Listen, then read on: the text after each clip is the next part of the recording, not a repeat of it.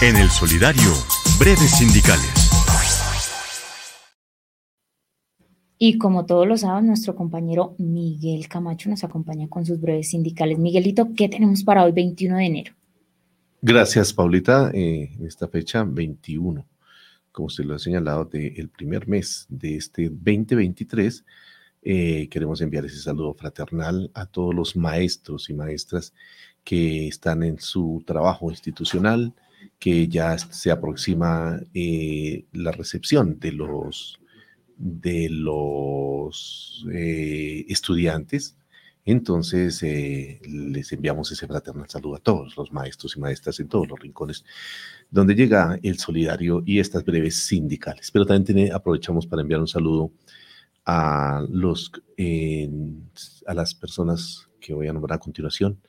quienes tuvieron un desafortunado accidente y que queremos desde aquí, desde la familia Cotraecún, enviarle ese abrazo solidario y les deseamos, una pronta recuperación. Hablo de la compañera Victoria Avendaño, ejecutiva de la CUT, y del compañero Francisco Torres, también eh, es directivo de la federación. Para ellos eh, una pronta recuperación y esperamos que puedan superar prontamente esta situación desafortunada que se presentó en la presente semana. Pero también enviamos ese saludo a todas las personas que hoy, por alguna razón, tienen alguna dificultad en la salud. Ahora nombraba César Quiseno, también colaborador aquí para que tenga una pronta recuperación y así tantos y tantas maestras que en este momento pasan por situaciones difíciles para darles ese mensaje de aliento y bueno, vamos a salir adelante.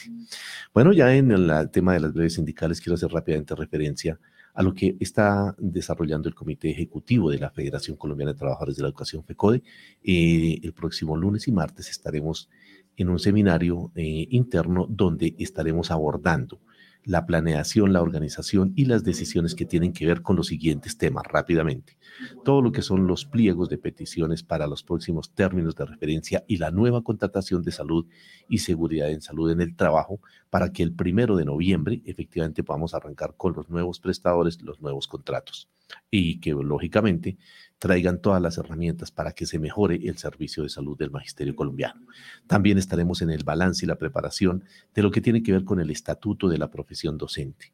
eh, que es un mandato de la Asamblea Federal de Cali eh, le recordamos para que por favor lean la circular número 50, donde FECODE orienta las actividades que se deben estar desarrollando por parte de las filiales, para que recojamos todos esos aportes, todas esas propuestas para ese eh, documento tan importante para la profesión docente, tanto de los compañeros del 2277, 278 y, por qué no, también los provisionales. Esas propuestas deben enviarse eh, dentro de, de, las siguientes fechas. O sea, el plazo límite que tenemos es el 6 de febrero, es decir, que eso ya está encima. 6 de febrero, enviar al correo secretaría general arroba fecode.edu.com, lo repito, secretaría general arroba fecode.edu.com o al, o al otro correo estatuto arroba fecode.edu.com estatuto arroba fecode.edu.com todas las propuestas del estatuto de la profesión docente hacerlos llegar allí dentro de la lógica dentro de la parte normativa también y que sean propuestas que puedan avanzar y enriquecer lo que ya se tiene y también estaremos trabajando el tema de la reforma del estatuto de la federación, esa es otra tarea que estaremos planeando en esta semana, lo que tiene que ver con lo que la educación necesita en el Plan Nacional de Desarrollo, las propuestas de FECODE, los análisis de esos proyectos gubernamentales, que es el programa del voluntariado, eh, la bonificación para la jubilación de los docentes pensionados y esa nueva entidad de carácter financiero que reemplazaría o manejaría los recursos del FOMAC, temas delicados que estaremos analizando y estudiando para mirar la orientación respectiva, las, las líneas del pliego de peticiones, la preparación de la Asamblea Federal y de igual manera la preparación del proceso de elección del nuevo Comité Ejecutivo de la Federación, donde el próximo 26 de mayo se llevarán a cabo las elecciones y ahí estaré presentando nuevamente mi nombre a consideración del el magisterio colombiano. El plan de trabajo del comité ejecutivo y de igual manera todos los temas que tienen que ver con plantas de personal y provisionales y otras dificultades que tenemos serias. Así que esa es la tarea de esta semana que se viene desde el comité ejecutivo. Por otro lado, quiero rápidamente informar sobre una, reunión que tuvimos el pasado 18 de enero en la comisión de implementación de la cual hago parte y allí tiene que ver con los ascensos y las reubicaciones para los compañeros del 1278. Entonces estuvimos en esa reunión ahí con el viceministro, los funcionarios del gobierno nacional el ministro, el viceministro presentó un borrador de propuesta para que se mire con base en el histórico cómo serían los próximos movimientos en el escalafón del magisterio colombiano.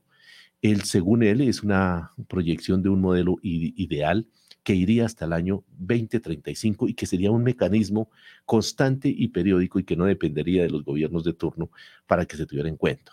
eh, esos, ascensos, para buscar también resolver el problema que hoy se tiene, donde llevan los maestros más de, ya vamos para cuatro años prácticamente congelado el, el escalafón, hablando solamente del 1278, ¿no?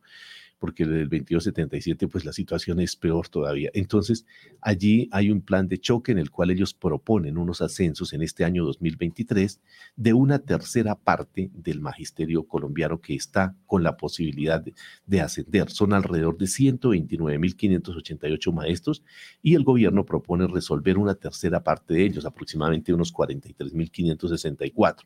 Esto estaría amarrado, sujeto a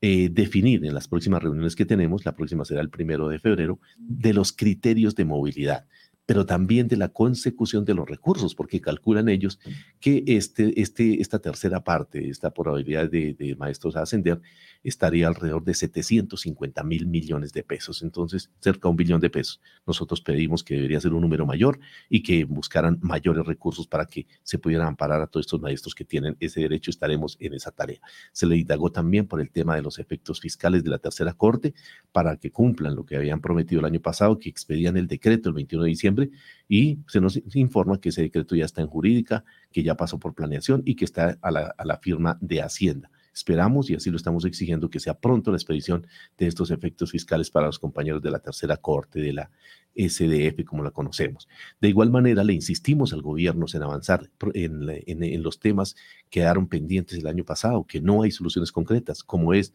la jornada laboral, jornada de permanencia de los maestros, el estatuto de la profesión docente, el manual de funciones, las plantas de personal, los permisos sindicales, las convalidaciones, la jornada única y esa campaña de sensibilización también contra la estigmatización del magisterio, pero también de otras comisiones. Se le recordó la mesa de alto nivel que fue instalada también el día 18 para el Sistema General de Participaciones, para que se materialice ese proyecto, para aumentar los recursos. Así que ellos se van a reunir, esta comisión, entre el 18 de enero y el 3 de marzo, todos los miércoles, para poder materializar eh, ese tema y del cual dependen la mayoría de los acuerdos que el gobierno anterior no cumplió, pero también se le insistió en que debe haber un plan de urgencia ante el déficit fiscal que hoy tenemos en, en educación. Para este año, el déficit asciende a los 3.5 billones de pesos. Y si no se toma ninguna medida en este aspecto fiscal, pues seguramente el sistema educativo colapsará en el segundo semestre del presente año. Así que estamos exigiendo